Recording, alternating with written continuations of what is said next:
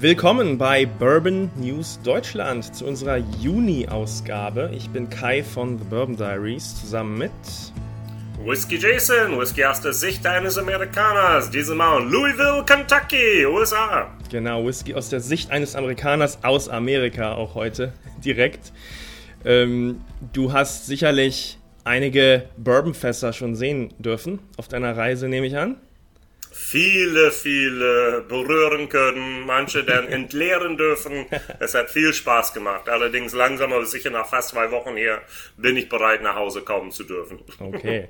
Aber ich habe nicht äh, ohne Grund die Fässer angesprochen, denn das ist unser heutiges äh, Spotlight-Thema des Monats. Whisky-Fässer. Ein bisschen was zur Geschichte. Die Frage, ja, was passiert eigentlich während der Reifung? Wie wird so ein Fass hergestellt? Und ich bin mir sicher, wir werden da einiges besprechen, was manchmal ein bisschen unterschätzt wird. Denn das ist doch, darüber gibt es mehr zu berichten, als man vielleicht so denken könnte. Aber fangen wir doch wie immer an mit unserem ersten Segment, nämlich was gibt es an neuen Abfüllungen in Deutschland im Juni? Ja, dann fangen wir gleich an mit Blackened, äh, 45 Prozent. Ähm, der Horst hat den für 48,90 Euro. Das ist ein Metallica-Playlist. Äh, Kai und ich haben darüber geredet, aber Blacken gab es schon mal. Ich glaube in Deutschland offiziell bisher noch nicht. Das wurde immer aus Holland dann sozusagen mitimportiert und so weiter. Ähm, wir werden nachher auch berichten, dass es eine neue Blackened-Abfüllung in den USA gibt. Also wer das sucht, kann das endlich hier in Deutschland zumindest eine Zeitweile bekommen. Ja, das geht manchmal so ein bisschen durcheinander. Ne? Man bekommt die Sachen aus Holland oder, oder sonst woher und denkt dann, das ist schon erschienen, aber es ist tatsächlich in Deutschland noch nie erschienen, ja. Also eine ja. neue Abfüllung. Ja, mehr zu dem Ganzen dann noch am Ende, wenn wir über die andere reden, die in Amerika neu ja. ist. Und eine Marke, die auch meines Wissens nach komplett erstmalig in Deutschland jetzt erschienen ist, ist Horse ja, Soldier. Da sind drei Abfüllungen. Einmal Straight Bourbon, genannt äh, mit 43,5 Prozent für knappe 90 Euro. Mindestens zwei Jahre alt habe ich rausgefunden. Dann haben wir noch äh, zwei mit ein bisschen mehr Alkohol. Der Signature Small Batch mit 47,5 Prozent und auch 100, 118,50 Euro, also auch im Preis höher. Und der Reserve Small Batch, das ist dann so im äh, Fassstärkebereich 62% Alkohol, knappe 130 Euro. Ja, das, bei denen weiß ich das Alter nicht, die sind vielleicht dann auch ein bisschen älter als, äh, als mindestens zwei. Aber eine ganz interessante Geschichte. Diese Marke wurde von einer äh, Gruppe von Freunden, die Veteranen, also ehemalige Soldaten, sind gegründet. Und äh, daher rührt auch der Name Horse Soldier. Es ist eben nicht einfach nur ein berittener Soldat, sondern ganz äh, konkret eine ja, Spezialeinheit von Green Berets, die in äh, Afghanistan im Einsatz waren und ähm, auch ein Monument, also ein, ein Denkmal am Ground Zero in New York äh, hat den Namen Horse Soldier und zeigt so einen äh, berittenen äh, Green Beret. Und äh, ja, zur Distille in Florida liegt die, aber da machen sie, soweit ich weiß, nur rum. Und äh, der Whisky kommt aus Ohio von Middle West Spirits. Und ein Teil der Einnahmen geht auch ähm, also wird gespendet an die äh, Instandhaltung dieses erwähnten Horse Soldier Monuments. Also ich hatte davon noch nichts im Glas, kann ich an der Stelle sagen. Okay, sehr gut. Ich habe sie zweimal schon im Warenkorb gehabt und dann wieder rausgeschmissen. Wobei, nee, stimmt, eine Flasche habe ich tatsächlich zu Hause denn da schon mhm. davon.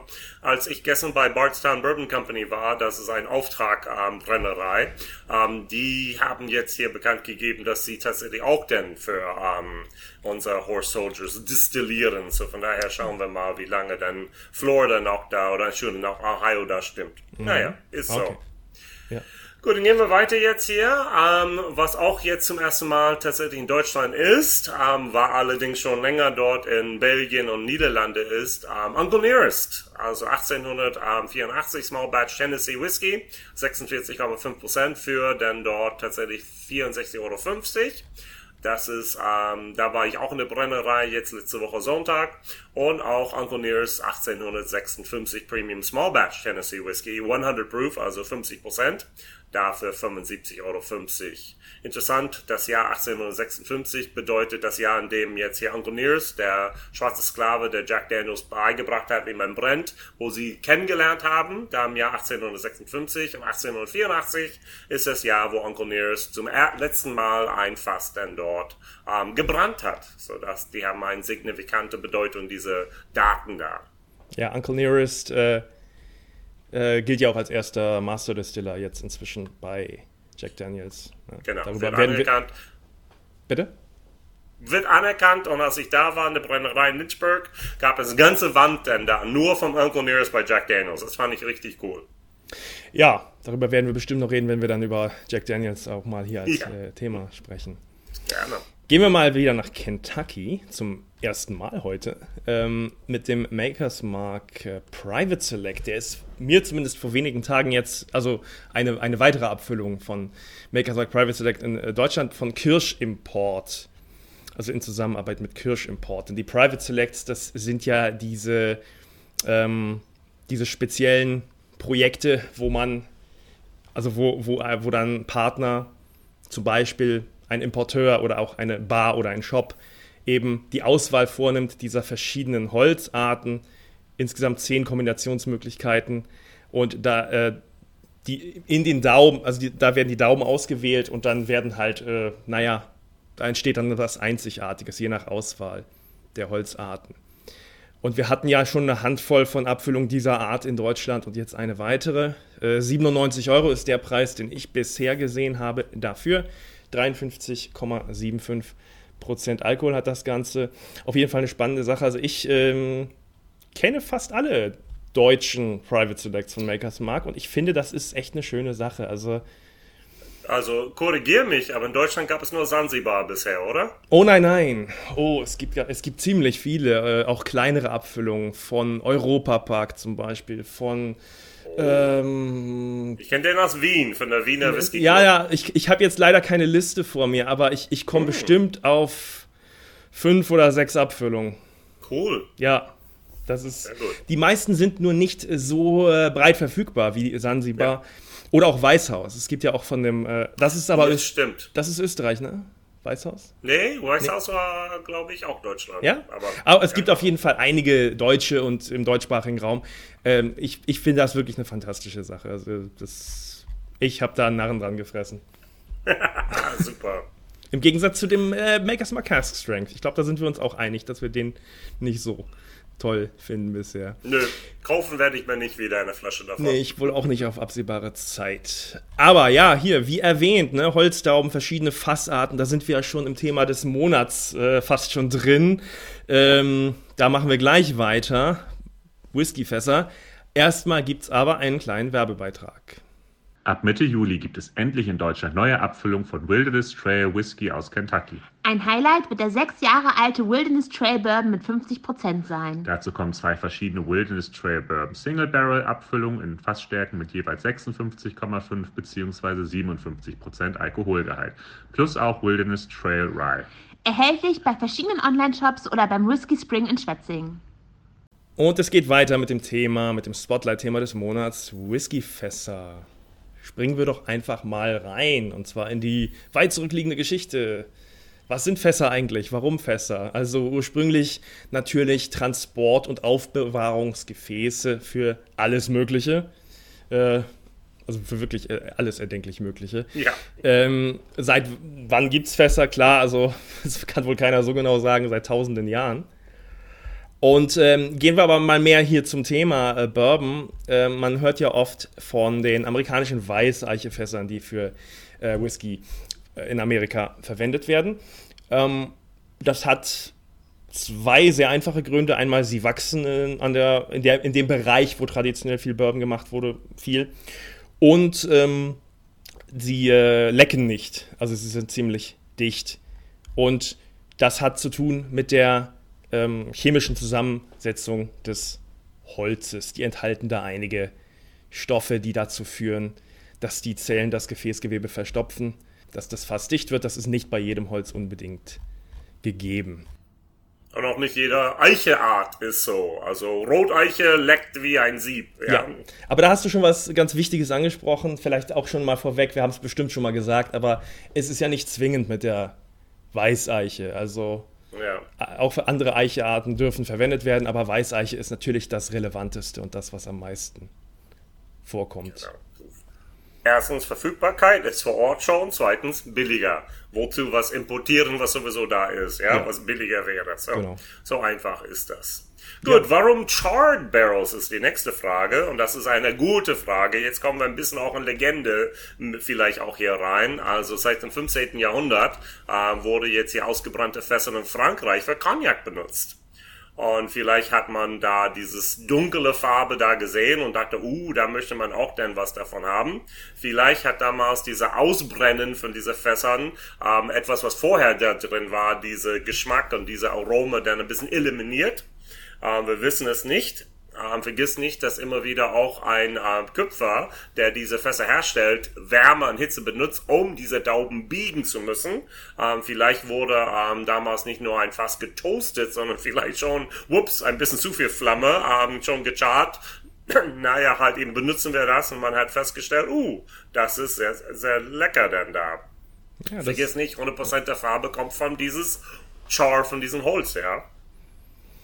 Genau, und es ist ja oft so, dass die Ursprünge nicht ganz klar sind und dass mal auch Unfälle zu irgendwas führen, was man dann möchte. Also genau, vielleicht ist da mal eine beim Toast ein bisschen versenkt. Ähm, ja. Soweit ich weiß, ist es auch, da, diese, dieses Toasten ist noch älter als das Charn, wie du schon gesagt hast. Ne? Das ja. ist ja im Grunde so ein Nebeneffekt von der Fassproduktion ja. von Anfang an. Correct. Ja, und ähm, seit wann ist denn dieses, äh, die Charred Oak, also die, die ähm, ausgebrannte Eiche im Gesetz in den USA verankert. Es ist äh, zum Beispiel nicht etwa der bekannte Bottled and Bond Act von 1897, der dazu führte, sondern eine Entscheidung von äh, Präsident Taft am äh, 26. Dezember 1909. Da äh, gibt es dann sogar diesen Sachverhalt, dass zu dieser Zeit das Wort Whisky nur verwendet werden durfte, wenn ich mich nicht irre, wenn es gelagert wurde in ausgekohlten Fässern. Genau. Also es ist echt interessant, dass erst Taft beschlossen hatte, was Whisky ist. Das kennen wir gleich auch mit Schottland. Die ganze Zeit, als dann dort diese Blends aufkamen, Grain Whisky, ist Grain Whisky Whisky oder nicht? Und auch die gleiche Diskussion ging in Amerika zur gleichen Zeit so los. Und dann hat man endlich festgehalten, was ein Whisky tatsächlich ist. Und da war auch zum ersten Mal festgehalten mit dem Wortlaut Charred Oak Casks. So, was ist ein Char? Char heißt tatsächlich eine Flamme. Ähm, das Holz steht in Flammen. Und die Frage ist nun, wie lange? Wenn du Char 1 hast, ist das irgendwo zwischen 15 und 20 Sekunden ausbrennen. Char 2, also zweiter Level, wäre dann 25 bis 30 Sekunden. 3 ist 35 bis 40 und 4 ist dann ungefähr 40 bis eine Minute. Nun, es gibt keine DIN-Normen dafür. Wir sind nicht in Deutschland und Europa.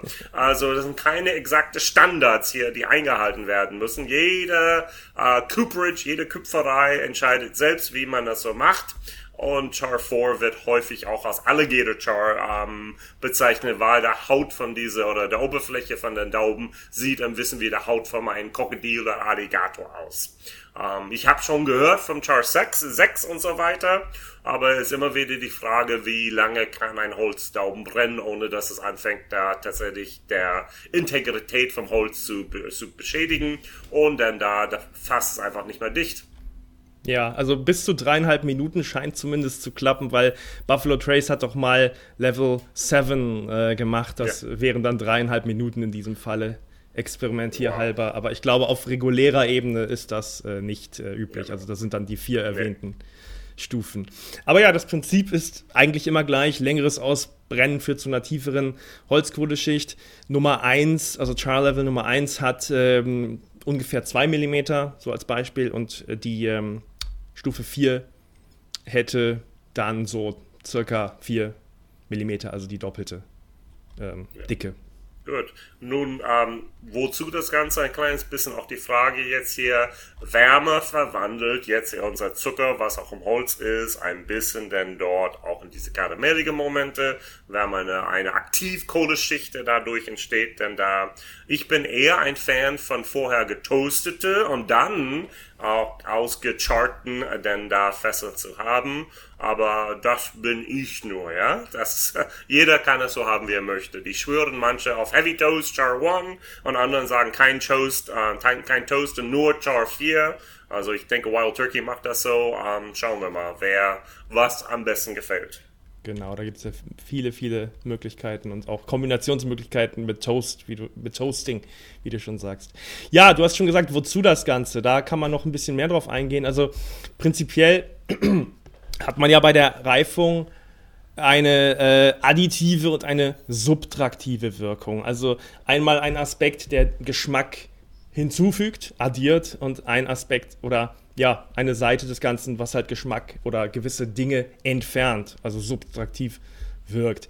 Das Ausbrennen öffnet das Holz, so kann das Destillat interagieren und in dieser erwähnten Toast oder auch äh, Aktivkohleschicht werden eben Aromastoffe karamellisiert und jetzt werden wir mal wieder ein bisschen chemisch in kleinere ja. Gruppen gebrochen und äh, das macht sie geschmacksaktiv, jetzt mal so ganz, ganz grob gesagt. Da interagiert dann Destillat mit diesen Dingen im Holz. Das ist additiv. Subtraktiv, naja, diese Holzkohleschicht ist in gewisser Weise auch ein Filter. Sie entfernt gewisse Stoffe aus dem Destillat, indem sie sie absorbiert zum Beispiel gewisse Öle und Säuren und auch das hat dann eben Wirkung, eine subtraktive Wirkung auf den Geschmack. Da werden gewisse Schärfen rausgenommen etc. etc. Das sind so die beiden grundlegenden Dinge. Aber man kann dann noch sehr viel genauer werden, oder?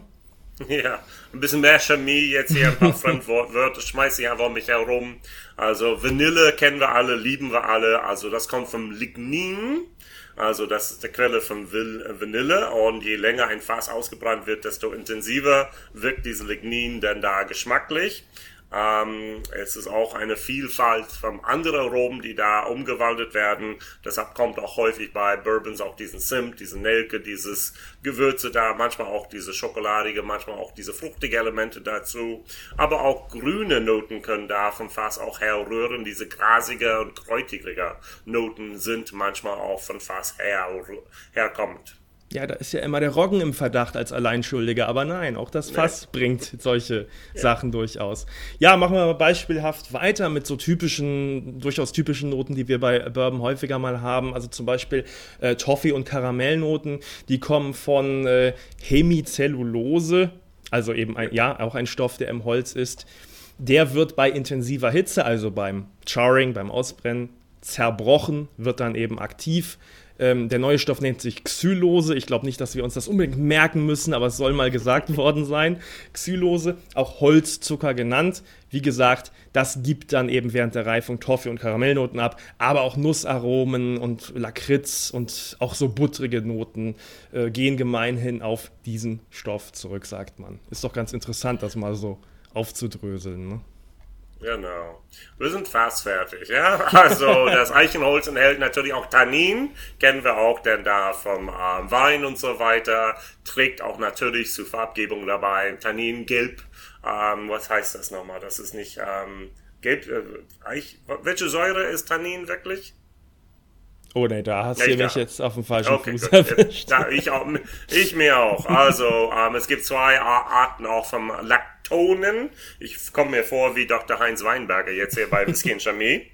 Also auch als Whisky-Laktonen bekannt, dass ein Cis Methyllactalacton äh, sorgt für diese süße Eichenaroma, während ein Trans äh, Methyl Beta-Lacton sorgt für diese würzige Qualität, für diesen Kokosnuss, was man, was man manchmal da hat. Ja, und ein höheres Char-Level heißt weniger Einfluss der Tannin und auch denn da weniger Lakton ist denn da zu schmecken.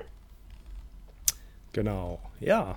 Ist doch auch wirklich mal interessant, das von dieser Seite zu betrachten. Natürlich muss man das nicht dauernd im Kopf haben, wenn man da genießt und diese Noten rausschmeckt, aber ist doch irgendwie mal ganz schön gehört zu haben, finde ich. Genau. Ja, werden wir doch mal wieder so ein bisschen handwerklicher jetzt. Ja. Wie baut wenn man, man schon in Kentucky ist, Genau, kann man dann zu zum Beispiel ISC, International Stave Company, hingehen in Lebanon, Kentucky. Das habe ich vor vier Jahren gemacht und man kann sehen, wie sie dort ein Fass bauen. Auf Englisch heißt es die You raise a barrel, man hebt den hoch Also man nimmt einen Baum, irgendwo zwischen 40 und 100 Jahre alt, ideal ist so zwischen 60 und 75 Jahre, je nachdem auf welche Seite des Berges es auch wächst. Südseite wächst schnell als Nordseite und so weiter. Und diese Holz schneidet man natürlich in der Länge, die feinen Dauben und dann macht man einen Querschnitt vom Holz und dann werden diese Dauben tatsächlich in der fast richtige Größe dann dort gelagert, denn man braucht eine gewisse Feuchtigkeit im Holz. Ähm, es muss getrocknet werden. Die Frage ist wie. Macht man das industriell, ein großes Kiln, also ein, ein Ofen, in dem viel Hitze sehr schnell diese ganze Feuchtigkeit aus dem Holz entzieht? Das kann in Tagen geschehen. Oder macht man das, was die guten Leute machen? Man stellt einfach einen Haufen vom Holz aufgestapelt draußen auf dem Parkplatz und lässt es dann mindestens 18 Monate in der Sonne trocknen. Und das ist sehr, sehr viel besser für den Geschmack. Nicht nur die Wein, ähm, wissen das, sondern die Whisky-Fassbauer wissen das schon lange. Ja, das ist dann äh, eine dieser Komponenten, die man eigentlich gar nicht so auf dem Schirm hat unbedingt. Ne? Also, dass, dass es diese Unterschiede überhaupt gibt, das finde ich auch hochinteressant. Schon in der Produktion der Fässer. Ja, ansonsten auch äh, Witterung spielt eine Rolle. Also das habe ich mal gelesen in einem sehr, sehr guten Buch über Bourbon, nämlich, dass ähm, manche auch äh, die Dauben ganz bewusst der Witterung aussetzen, wahrscheinlich damit Tanniner ausgewaschen werden, also Regen oder auch Schnee. Da gibt es auch ganz verschiedene Philosophien, was da am besten ist und wie man das macht. Also auch eine Sache, die sehr interessant ist und wahrscheinlich mit sehr viel Fingerspitzengefühl und Erfahrung auch äh, letztlich passieren muss. Ja, dann kommen wir wieder zu den Geräten, denn äh, der nächste Schritt ist mit Hobel und Abbundmaschinen werden die Daumenenden beschnitten, die Oberflächen geglättet ja. und die Daumenseiten zusammengefügt, damit sie eben passgenau sind. Und dann kommt dieses Master Barrel Maker äh, zum Spiel. Mit Augenmaß allein macht er tatsächlich, er zieht dieses Fass hoch, er nimmt die Dauben dann da ähm, und dann fügt sie dann zusammen und ein guter Barrel Raiser kann über 200 Fässer am Tag dann dort einfach so machen. Passgenau, also es ist ähm, schneller als jede Maschine das machen kann, gefüllt denn da und es ist einfach eine, eine Wonne zuzuschauen, zu sehen, wie er das denn so macht. Ähm, Wahnsinn. Ich wollte gerade sagen, es ist bestimmt ganz toll zuzugucken, wenn man das sieht. Ja. Da könnte man. ich, ich hätte da nochmal 20 Minuten stehen können und zuschauen können. Es war faszinierend. Das wäre doch mal eine Idee für YouTube-Videos. Einfach nur so eine Stunde das filmen und dann. Ja. Das, okay. Glaube ich, hätte was.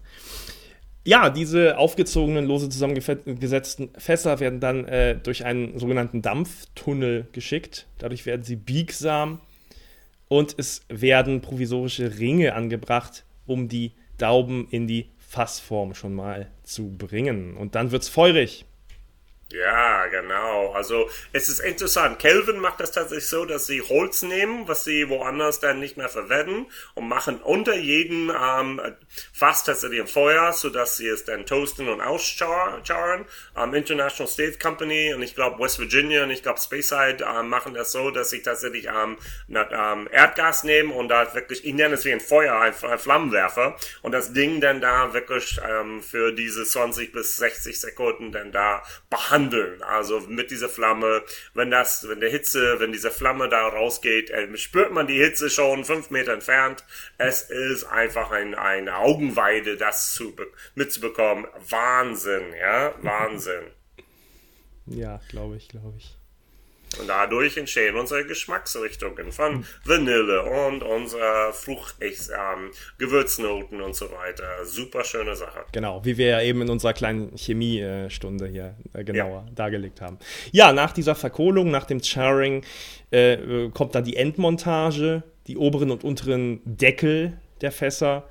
Ähm, ja, da werden sechs äh, Stahlringe angebracht, ein Spundloch wird gebohrt und ähm, ja, bevor der Prozess dann für fertig erklärt wird, werden alle Kentucky Cooperage Fässer rigoros mit Wasser- und Luftdruck getestet, denn ja, die müssen halt dicht sein, wie wir eben schon gesagt genau. haben. Deswegen nimmt man ja dieses Holz auch so gerne.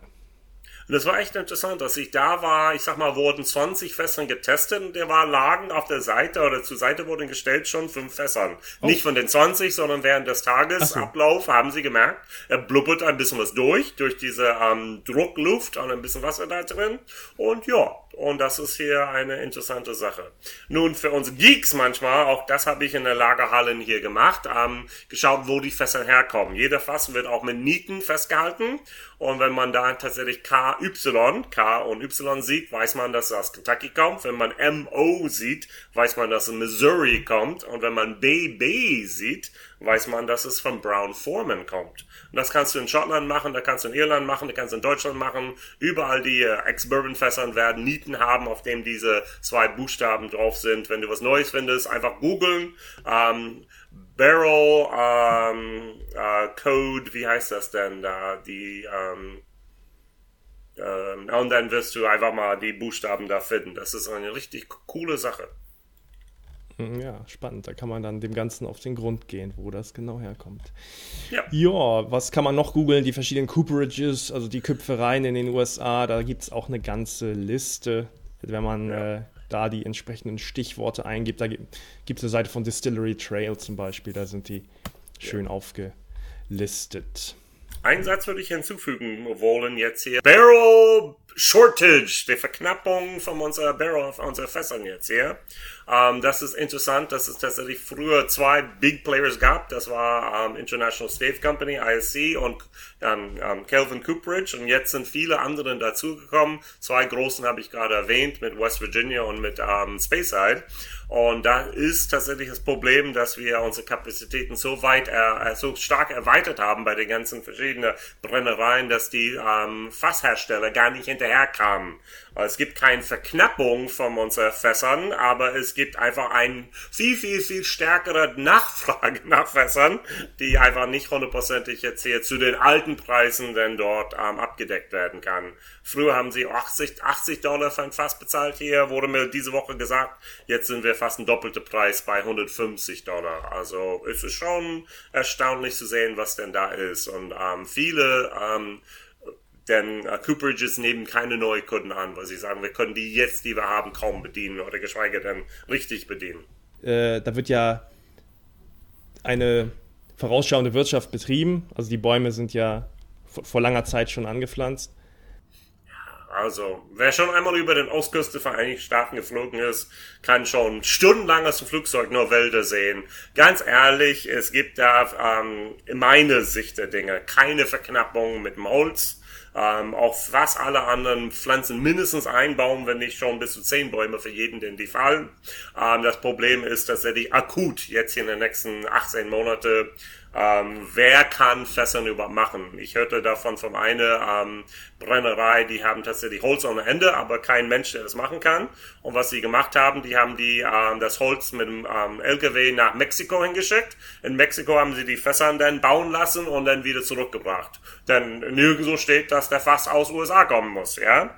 Steht nur, dass es dann da ähm, Ja. Eiche sein muss, Chart. Und ja, also von daher ist ein Weg, um dieses ganze Dilemma hier zu umgehen. Aber teuer, alles denn ständig durch die USA alles schicken lassen zu müssen. Ja, Dann gehen wir zu unseren äh, New Releases aus den USA. Was kriegt man in den USA, wo ich jetzt hier bin und nicht in Deutschland, Europa noch nicht? Ja, da möchte ich auch einen Begriff noch äh, aus der Fassproduktion oder aus, aus den, ja, aus der Fassproduktion mal gleich äh, anwenden. Also diese Marke heißt Red Line, die gleich, über die ich gleich spreche. Und Red Line ist ein Begriff aus der Fassproduktion. So nennt man, also rote Linie, ähm, so nennt man bei Bourbonfässern diese karamellisierte Schicht, die sich beim Ausbrennen direkt unter der Aktivkohleschicht. Also mir wurde befindet. gesagt, der Das Red Line hab ist immer noch- genau eben da, wo wie stark der Bourbon reingedrungen ist ins Holz. Das macht eigentlich Dankeschön. mehr Sinn, finde ich auch. Aber ich, ich, ich, ich habe tatsächlich das äh, so äh, gefunden. Aber tja, Okay. ich, ich, irgendwie, irgendwie glaube ich, ich glaube, du hast recht. Sorry. Ich glaube, du hast recht. ich finde, das Ja. macht irgendwie mehr Sinn. Ja. Ja, gehen wir mal einfach davon aus. Ja, okay, also Red Line Single Barrel Orange Curacao Finished Bourbon, so heißt das Ganze. Ist äh, ja eine interessante Geschichte. Also, wo soll man anfangen? Vielleicht mal beim Orange Curacao. Also, das ist ja ein Orangenlikör, der mir vor allem als Cocktailzutat bekannt ist, aber man kann ihn auch als äh, Fassfinish benutzen, also äh, diese Fässer. Und äh, das, äh, der Juice, der Stoff hier ist von MGP gesourced. 5, 70% Mais, 21% Roggen, 4% Gerste. Das Ganze mit äh, 57% abgefüllt und 99 Dollar ist der vorgesehene Preis oder auch der Preis, für den er jetzt verfügbar ist. Äh, ja, also hatte ich vorher noch ich nie von gehört. Ich glaube auch nicht, dass ich schon, ich glaube auch nicht, dass ich schon mal ein Orange Curacao. Doch, ich einmal schon. Das war entweder, das ja. war Willett, glaube ich, hat einmal das mal gemacht. Also das ist schon fast fünf Jahre her. Ähm, es kann auch ein, ähm, einmal gab es das. Das hat die, ähm, manche Leute haben es gemocht, also geliebt. Und anderen wie ich haben gesagt, was soll das? Also nein, danke. Ja, das klingt auch wie etwas, was, woran sich die ja, äh, Geister absolut. sehr scheiden können. Gut, gehen wir weiter jetzt hier. Es war witzig. Ich war bei Justin's House of Bourbons ähm, vorvorgestern und ähm, ging einfach rein und die haben tatsächlich, unsere neue Flasche heißt E.H. Taylor Barrel Proof Rye. 65% Limited Release. Und die hatten tatsächlich hinter Glas E.H. Taylor. Und ich rede nicht vom Tornado, ich rede vom E.H. Taylor Single Barrel, Small Batch und so weiter. Und die waren jeweils mhm. für zwischen 250 und 500 Dollar pro Stück. Also, und da ist für mich die Frage, also es war wirklich Wahnsinn zu sehen, wie wenig von die Sachen, die wir begehren in Deutschland, tatsächlich in Kentucky erhältlich sind. Oder Virginia oder Texas und so weiter. Uh, nein, also wir kriegen Sachen, bevor viele hier die kriegen, ja. Also E.H. Taylor Barrel Proof Rye gibt es, falls man den irgendwo sieht. Naja, schauen wir, was für ein Preis. Ähm, ja, das ist manchmal verrückt. Ja.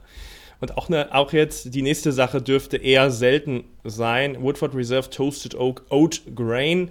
Also Oat ist Hafer, ein Bourbon mit Hafer und eben ein Finish im getoasteten Fass, wie wir ja eben auch schon angesprochen haben, das ganze Toasting. Äh, 45,2 Prozent, das ist, glaube ich, die Standardstärke von Woodford Reserve in ja. den USA.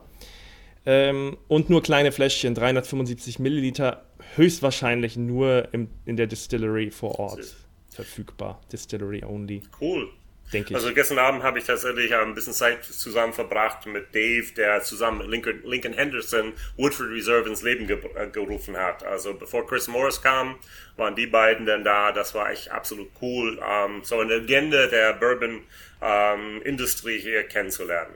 Gut, wir haben jetzt Stag, Batch 1. Es heißt nicht mehr Stag Junior, es heißt Stag. 65,5 Prozent. Ähm, auch das habe ich gesehen jetzt hier bei Justins ähm, House of Bourbon, allerdings nicht Batch 1, sondern keine Ahnung, welche Batch es war. Und Stag ging hier weg für 300 Dollar pro Flasche. Mm. Echt, ja. Also, viel Glück, Stag zu finden, wieder. ja. Ja, nicht mehr Stag Junior, das haben wir auch ja. schon mal angesprochen. Stag ist jetzt erwachsen, ne? Ja. Ja, und äh, der letzte auf der Liste ist ähm, im Grunde auch der erste auf der Liste ja. gewesen, jedenfalls die Marke Blackened Rye. Äh, 45%, ein Rye-Finish äh, mit Finish in Madeira-Fässern und Rumfässern jeweils zwei bis 14 Wochen gefinisht. Ja, je, wie, je nachdem, wie oft die Fässer schon benutzt wurden. Das erste Mal zwei Wochen, das zweite Mal sechs Wochen, das dritte Mal acht, das vierte Mal 14 Wochen. Sorry, so läuft das. Genau, ja. Äh, 55 Euro circa. Ja, genau den Preis. Ich habe die Flaschen angehabt, habe ich wieder hingestellt. Shame on me. So. Muss ja. ich schauen, ob ich den noch heute kriege. Ich habe Platz für eine Flasche noch. ja, also das ist ja dieses, dieses Metallica, äh, dieser Metallica-Whisky, der eben auch, also in diesem Falle jetzt während des Rum-Finish dann mit Metallica-Musik beschallt wird wie nennt man das nochmal? Black Noise Aging. Black Noise. Sie haben so eine Playliste da von Metallica. Du kannst auf der Flasche dann genauso sehen. Man kann auch natürlich genau eben nur diese Lieder hören, während man Black and Rye oder Bourbon da anhört. Dave Pickerell war mit auch entscheidend denn dabei. Bisher war Black and lecker. Also von daher ähm, lohnt sich darüber nachzudenken. Ähm, man merkt schon wieder auch da der Unterschied. 55 Dollar Vereinigte Staaten, 85 Euro ähm, Deutschland. Ähm, und da muss man einfach so sagen, da haben wir kein äh, Strafzoll mehr. so. Gut, dann gehen wir jetzt hier hin zu unserer letzten Abteilung oder das Abschnitt jetzt. News aus den USA. Was geschieht in der Bourbon und Rye Welt? Ja, eine Sache betrifft eine Marke, die ich sehr mag, Old Forester nämlich. Äh, die Master-Tasterin Jackie Zykan hört auf. Die hat dort sieben Jahre lang gearbeitet als Master-Tasterin. Und äh, war an der, ja, wie man manchmal so sagt, Renaissance von Old Forester, also dem Wiederaufstieg oder Aufstieg der Marke, äh, beteiligt. Und sie hört ähm, aus unserer Sicht jetzt heute auf. Wir nehmen das hier am 1. Juli auf. Genau, gut, gestern war ihr letzter Tag, heute ist sie nicht mehr da. Heute bin ich bei Old Forester, mache meinen Tour endlich da. Ach, cool. Das passt doch. genau. Ja, man weiß, man weiß noch nicht, was als nächstes für sie kommt. Ist, glaube ich, nicht bekannt, aber Oh, Wir wünschen ihr viel Glück Angels Envy. Schauen Ja? wir mal, ja. Ja? Wenn man Bourbon Ach so. Pursuit hört, dann ähm, heute wird's bekannt gegeben, wo sie landet. Ah, okay. Es okay. macht auch nur Sinn, wenn man bei der jetzigen Arbeitgeber nicht unbedingt sagt, wo man als nächstes hin landet. Also Jo. Wes Henderson hat auch oft gehört da bei Angels Envy und entweder geht sie und übernimmt seinen Posten oder die beiden machen zusammen etwas Neues. Schauen wir mal. Das können wir im nächsten Monat dann davon berichten. So, was nicht unbedingt erfreulich ist, ähm, aus meiner Sicht, ähm, Kings County Distillery in New York City, da in Brooklyn, hat eine ähm, Unterlassungsklage jetzt erhalten von der Irish Whiskey Association, weil sie tatsächlich ein Irish Style Whisky produziert hatten. Und ich habe mit vielen Leuten jetzt in den USA gesprochen in den letzten zwei Wochen praktisch. Und immer wieder, ja, wir sind dabei, ein Irish-Style Whisky zu machen. Ich sage, hör damit auf, diesen Begriff zu benutzen. Ja, denn äh, genau wie Scottish Whisky Association, SWA, ist momentan der Irish Whisky Association sehr stark auch mit ihren Anwälten unterwegs und schicken Briefe hin und sagen die, dass sie es nicht tun dürfen. Weil es genauso auch mit Bourbon. Also in, in Europa dürfen wir nicht sagen Bourbon-Style.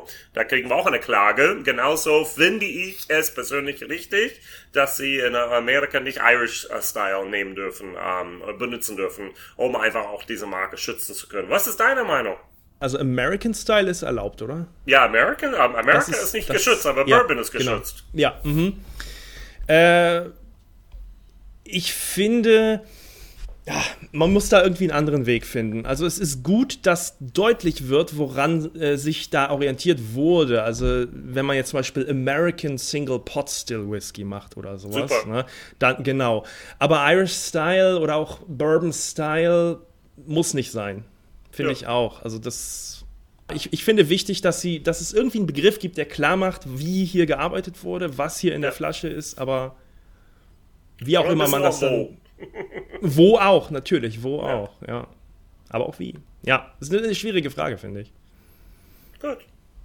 Schauen wir mal, wer das klärt in den nächsten fünf Ja. bis zehn Jahren. Genau. So, ähm, jetzt gehen wir zu Four Roses, ebenfalls eine Distille, die äh, ich sehr, sehr schön finde, jedenfalls ihre Produkte. Um bei dem Bourbon-Boom Schritt zu halten, investiert Four Roses jetzt nämlich ganze 23 Millionen Dollar in die Erweiterung der Lagerhauskapazitäten. In den nächsten zwei Jahren will man 17 Lagerhäuser gebaut haben. Genau, also das erste Mal, wenn ich höre, ein Lagerhaus, USA, Rickhaus, ich denke an ein 20.000 Fasslager bis hin zu 58.000. Ähm, nein, also vergiss nicht, Four Roses macht praktisch Dunnage-Style. Ähm, die haben ganz, ähm, nicht hohe, also ich glaube, das sind drei Stockwerke max, die sie da bauen. Also von daher, ähm, die 17 Lagerhäuser, die gebaut werden, sind ähnlich wie drei woanders, denn da wie bei Buffalo Trace zum Beispiel. Aber dennoch 23 Millionen und Four Roses macht jetzt endlich, dass sie ihr Lagerhäuser erweitern, ja, endlich. Ja. Gut, dann die letzte Sache, was gerade frisch gewesen ist, am 30. Juni. Bardstown Bourbon Company hat bekannt gegeben, dass sie Green River, ehemals OZ Teile, gekauft hat. Also damit wird dann tatsächlich Bardstown Bourbon Company ist dabei, auch ihre dritte Erweiterung ähm, zu machen. Die haben bisher 16 Fermentierungstanks. Jetzt werden sie weitere 16 Fermentierungstanks hinstellen. Die werden eine weitere, noch größere tatsächlich dann dort ähm, Column Still hinbauen. Bisher haben sie zweimal 36 Soul. Jetzt werden sie ein 42 Soul Ding da hinstellen, plus nochmal ein Cooker. Und mit der Kapazität vom, o ähm, vom Green River sind die genauso groß wie MGP. Also das heißt, sie sind eine der drittgrößten Hersteller von Whiskys ähm, in den USA. Und bedenke, vor fünf Jahren gab es Bourbon, Bardstown Bourbon Company nicht. Das, das ist schon krass, oder? Ein fulminanter Aufstieg. Wahnsinn. Also die bauen da Lagerhäuser ohne Ende und produzieren. Also ich war dann da gestern bei Bardstown Bourbon Company. Ähm, es war einfach äh, atemberaubend von der Qualität, von der Stil und von der Größe von dieser Anlage. Wahnsinn. Der schönste, also der edelste ähm, Gift Shop in Kentucky für Whisky, muss ich sagen. Das wäre doch auch mal ein Thema hier für eine Sendung bei uns. Was? Bar Bardstown Bourbon Company? Ja. Ja, gerne. so. Jetzt, da ich auch da war bei vielen Orten, ja. kann ich ein bisschen was sagen, persönlich auch dazu. Ja, das ist doch wunderbar. Äh, ja, wir sind am Ende angekommen. Ja. Wir haben noch gar nicht drüber geredet, über unser nächstes Thema. Äh, das machen wir jetzt einfach mal hier direkt noch in der Sendung. Du, dachte, Four Roses finde ich cool. So, okay, super. Ich hatte es nur aufgeschrieben, Four Roses Distillery. Wir haben sie ja, ja. eben erwähnt mit ihrer Expansion. Äh, ja, dann gibt es nächsten Monat im Juli hier das Spotlight-Thema Four Roses Distillery. Yay. Spannend, spannend. Anregungen, Kritik, Vorschläge bitte immer bei bourbonnewsdeutschland.gmail.com oder kontaktiere, kontaktiere einfach Kai oder mich, denn da persönlich.